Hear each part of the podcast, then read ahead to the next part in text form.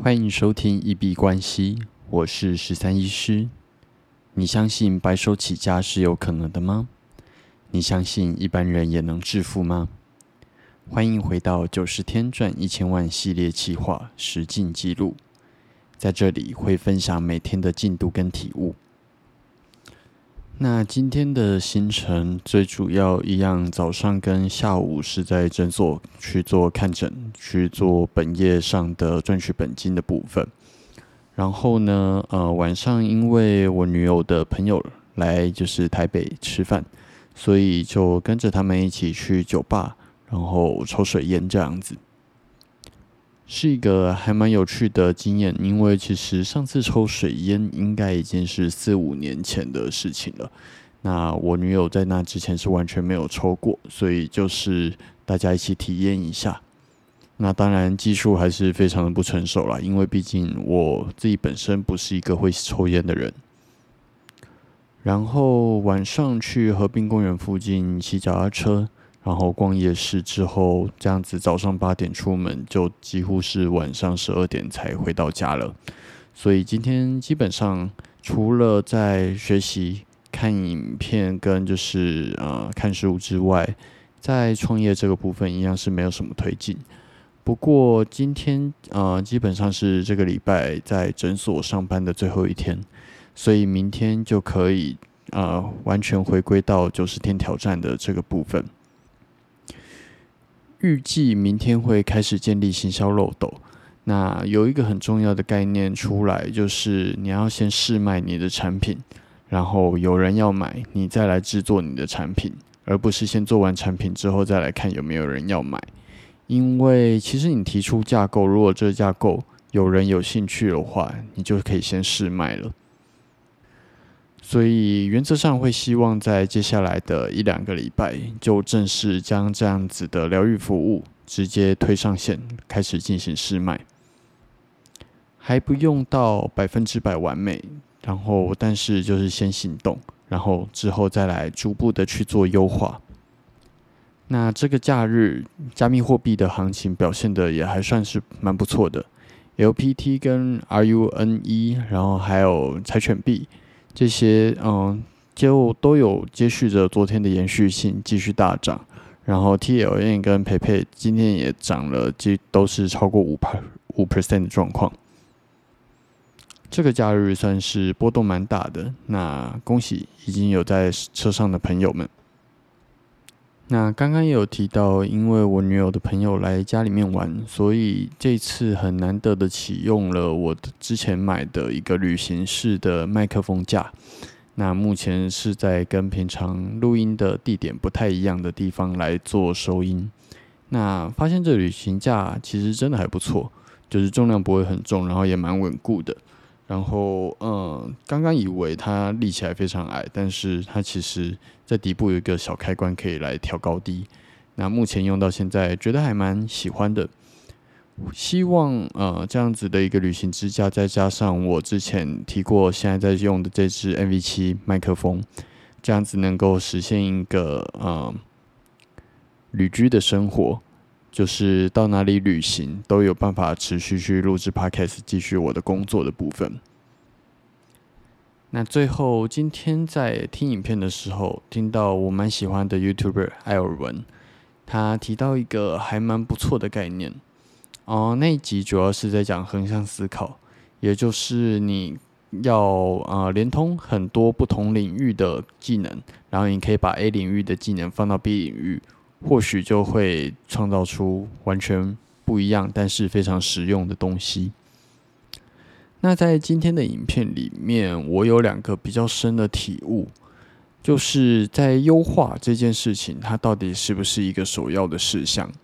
其实我在生活里面确实会不断的去优化我的盈利系统，优化 SOP，甚至是优化我的作息。那嗯，达到六十分之后呢？究竟我们应该要把一百 percent 的心力放在同一件事情上去，让它提升到八十分，还是应该把这一百 percent 的心力拿去开启另外一个事项，让它能够得到这个项目六十分，那新的项目也六十分的成果？那其实，在这个时代，有一些技能它是需要把它六十分提升到八十分的，但是啊，也有一些技能它其实不需要到那么的专精，你只要六十分，那接下来你就可以去开拓不一样的技能。所以，优化它在我们的生活里面到底是不是一个主要的事项？我觉得这个还是要看啊什么样的事情而定。最近，呃，交易的部分也有这样子的感觉。或许交易的技术其实达到六十分，心态达到六十分，就已经有非常好的效果了。那你真的多花了一两倍的时间，努力把这个技术提升六十。提升到八十分，真的有这个必要吗？嗯，提出这样子的问题来跟大家一起做思考。那我目前也还没有答案。那另外一个很大的收获，其实以前有在另外一本书看到，但是过了这么久，已经啊把这个概念完全给忘记了。那就是一个换位思考。有可能可以让你变得更优秀的一个概念。当你在做一件事情的时候，你可以去想象，在那个领域，你认为的一个领袖，一个 role model，如果是他的话，他会怎么去想？他会怎么做？那这句话我把它简简化为：如果我是叉叉叉，那我会怎么做？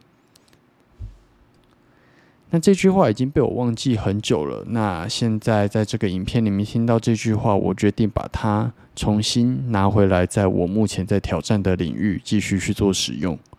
如果我是超级绩效的作者 Mark Minervini，那在交易上遇到这样子的状况，我会怎么想？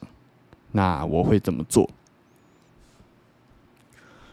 如果从这个角度去做思考的话。可能呃就可以避免掉在交易上非常多的蠢事。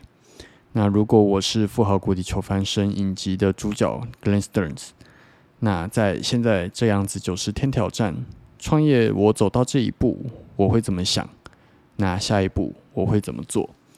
我觉得这个真的是一个还蛮不错的反思。那你有时候把自己换位成一个很厉害的人。当然，这样子的模仿还是会有差距，但是你等于是请了很多很厉害的秘密顾问，一起来帮你商量对策，来决定未来。我觉得是一个呃，真的很不错的做法。想到以前呃，在考大学联考的时候，我好像也会这样子想，就是这个答案，其实我觉得它的出题。啊，比方说一个选择题，我可能会觉得这个出题是有瑕疵的，那可能 A 跟 C 的选项都可以。那我这时候就会换位思考，如果我是这个出题导师的话，我会希望学生选什么答案？那如果把这个思考套用进去，通常都能够选出呃试卷上他希望我选的那个答案了。那我自己对于这个答案是满意还是不满意？呃，我觉得先当另外一回事。但是至少，呃，在台湾这样子升学制度的情况下，通常都能够拿到还不错的成绩。但是长大之后，这件事情就有一点点慢慢的被遗忘了。所以再提醒大家一次这句话：如果我是叉叉叉，那在这个领域我会怎么想？那我会怎么做？好，那我们这集节目就先到这边。如果有任何想要交流或者提问，都可以在 Podcast 的留言，或者是 Instagram、Twitter 留言，我会看得到。那我们这集节目就先到这边。